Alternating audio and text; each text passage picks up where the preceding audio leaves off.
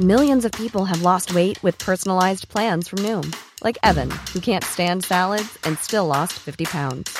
Salads, generally, for most people, are the easy button, right? For me, that wasn't an option.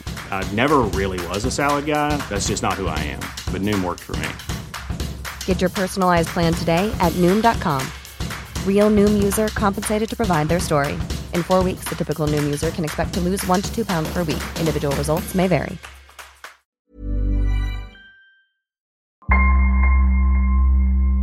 Bonjour, je suis Claudia Prolongeau et vous écoutez Crime Story, le podcast fait divers du Parisien. Décidément, ce sont les faits divers et leurs conséquences qui ont la vedette aujourd'hui. Des restes humains ont été retrouvés sur la propriété. Le préfet de la région Corse a été assassiné de plusieurs balles dans la tête ce Un soir. couple et ses quatre enfants ont donc disparu. L'enquête s'oriente aujourd'hui vers un geste criminel. Chaque semaine, je vous raconte une grande affaire criminelle en m'appuyant sur l'expertise du chef du service police-justice du Parisien, Damien Delseny. Bonjour Damien. Bonjour Claudia. Aujourd'hui dans Crime Story, le premier de nos quatre épisodes consacrés aux violeurs de la Sambre, en partenariat avec France 2 à l'occasion de la diffusion de la série Sambre, une série inspirée de cette affaire et réalisée par Jean-Xavier de l'Estrade. Mars 1988. Danielle a 36 ans. Elle vit dans le département du Nord, à Maubeuge, dans le quartier de l'Épinette. Un matin, comme d'habitude, elle quitte son appartement vers 5h20 pour prendre son service à 6h à la clinique de Maubeuge, où elle travaille comme aide-soignante. Alors qu'elle marche dans la rue, elle sent qu'on l'attrape et qu'on la soulève. Un homme la traîne derrière un bâtiment en préfabriqué. Il lui maintient les bras derrière le dos. Elle ne voit pas son visage. Il porte une cagoule. Mais elle entend sa voix, grave. Danielle mesure 1m50, pèse 45 kg et sait que physiquement, elle ne fera pas le poids. Alors elle tente d'utiliser la seule arme dont elle dispose, la parole. Elle supplie l'agresseur de la laisser vivante. Elle lui parle de sa petite fille qu'elle élève seule. Cela ne semble pas avoir d'impact. L'homme lui enfonce un tissu dans la bouche, la force à se mettre à genoux. Puis il s'arrête. Il lui dit s'être trompé, s'excuse. Il lui glisse dans la main un papier froissé et prend la fuite. Danielle finit à pied le peu de trajet qui lui reste jusqu'à l'hôpital. Sous le choc, elle se confie à ses collègues, qui la soignent, et l'emmènent porter plainte. Dans sa main, il y a le papier qu'elle défroisse. C'est un billet de 50 francs. Cinq mois plus tard, le samedi 24 septembre 1988, Manon, une enseignante de 26 ans, quitte à pied son quartier résidentiel, sur les hauts de Maubeuge, et descend vers la gare. Elle doit prendre le train pour se rendre dans le collège où elle travaille. Il est 6h35, il fait encore nuit. Soudain, un homme l'agrippe par derrière en plaçant son avant-bras autour de son cou. Il lui intime plusieurs fois l'ordre de se taire avant de la précipiter au sol et de l'étouffer. Manon crie. De toutes ses forces, elle se débat, mais l'homme maintient la pression sur sa gorge et elle finit par perdre connaissance. Quand elle se réveille, elle n'a plus ni ses chaussures, ni son sac, ni son cartable. L'agresseur est encore là, mais il prend très vite la fuite. Elle appelle à l'aide. Deux hommes, qui passent à proximité, la trouvent et l'accompagnent pour déposer plainte à la brigade de gendarmerie la plus proche, celle de Maubeuge. Quand elle arrive devant le bâtiment en briques rouges foncées, elle est toujours pieds nus. Les gendarmes commencent par l'emmener à l'hôpital, quelques rues plus haut. La femme qui l'examine, de garde cette nuit-là, constate que Manon a des traces de strangulation, des égratignures et des bleus, notamment une échymose au niveau de la bouche. Elle l'arrête pour la journée. À 8 heures du matin, de retour à la gendarmerie, Manon est prête à déposer plainte.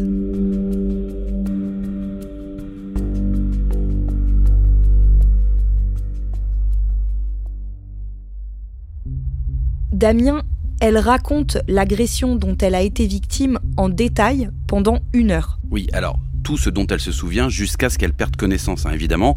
Elle n'a pas vu son agresseur qui est arrivé derrière elle, mais elle peut quand même dire qu'il portait un pull en laine foncée, c'est une première indication. Les gendarmes vont lui demander ensuite s'il avait un, un accent, quelque chose de particulier. Elle, elle est certaine que ce n'est pas le cas. Puisque son sac à main a disparu, les gendarmes qui prennent sa déposition vont partir du principe que le mobile de cette agression, c'est le vol.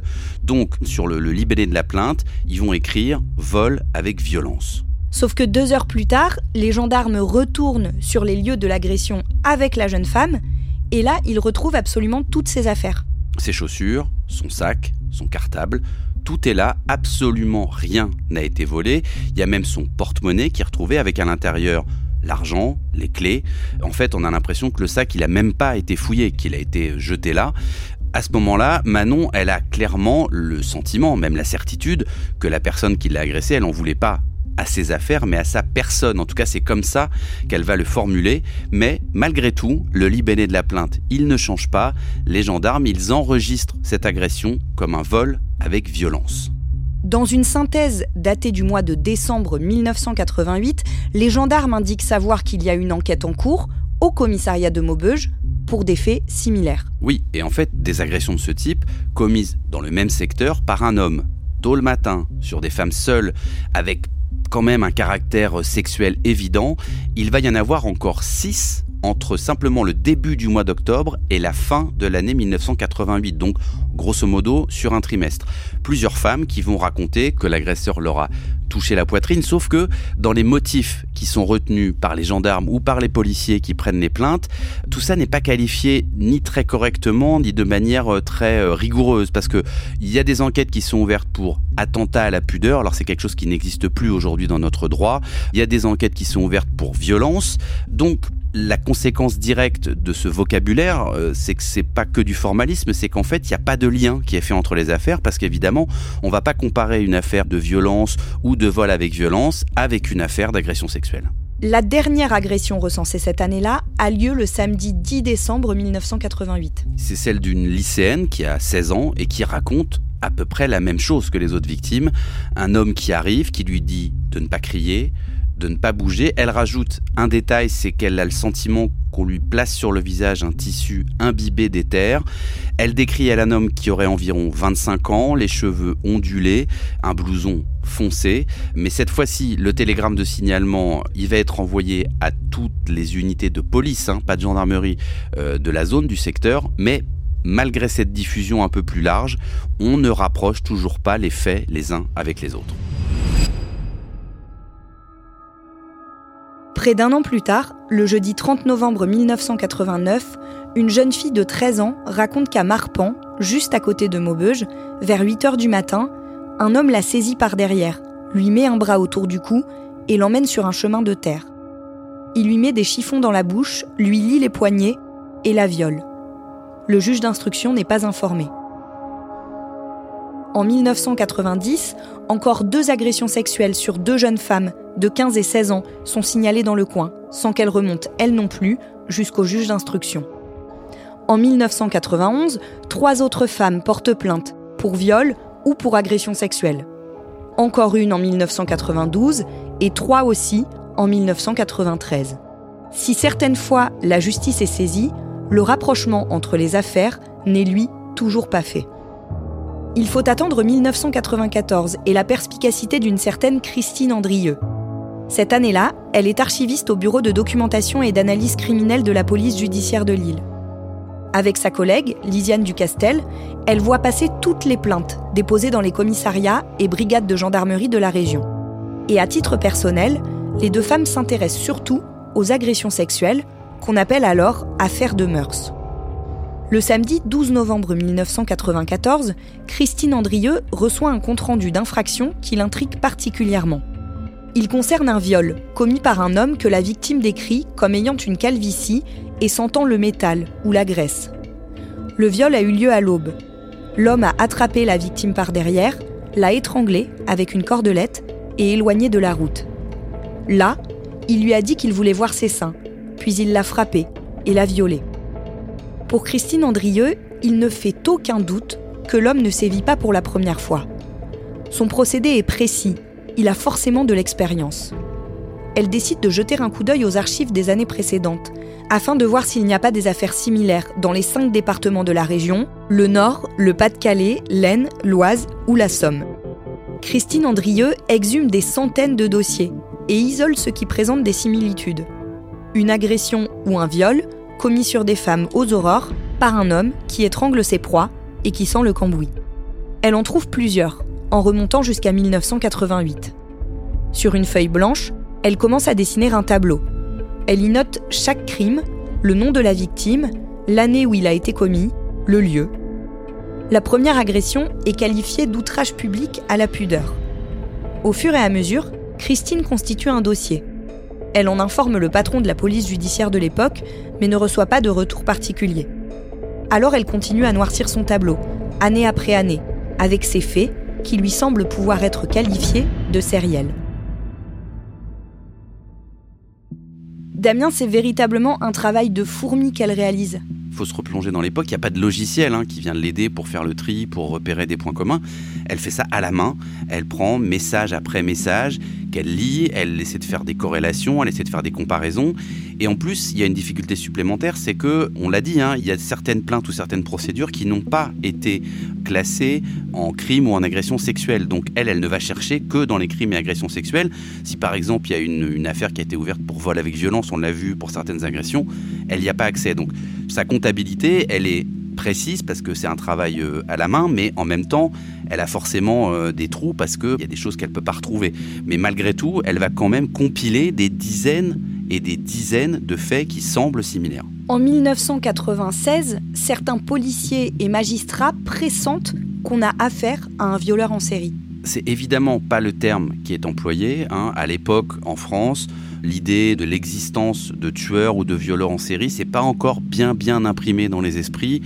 On estime que ça n'existe soit qu'aux États-Unis ou euh, même dans les fictions, et c'est pas du tout dans la culture française. En revanche, il y a une jeune magistrate qui va arriver, qui s'appelle Laurence Delay.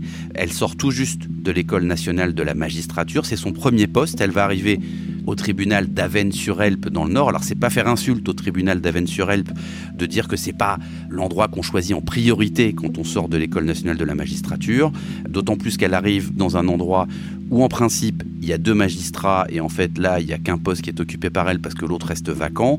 Mais en quelques mois, elle va se rendre compte qu'il y a trois affaires de viol euh, similaires, dont elle est effectivement saisie en tant que juge d'instruction, mais elle va comprendre que c'est probablement le même auteur et elle demande donc à ce que ces trois affaires soient jointes en une seule et même enquête. Elle, elle dit, moi je suis persuadée que c'est le même auteur, donc je réunis les trois dossiers. À partir de ce moment-là, les policiers recherchent en particulier le propriétaire d'une Renault 21. Une victime au moins pense que son agresseur se déplaçait dans un véhicule de ce type. Alors, les Renault 21, il y en a beaucoup. Donc les policiers vont se lancer dans un travail extrêmement fastidieux.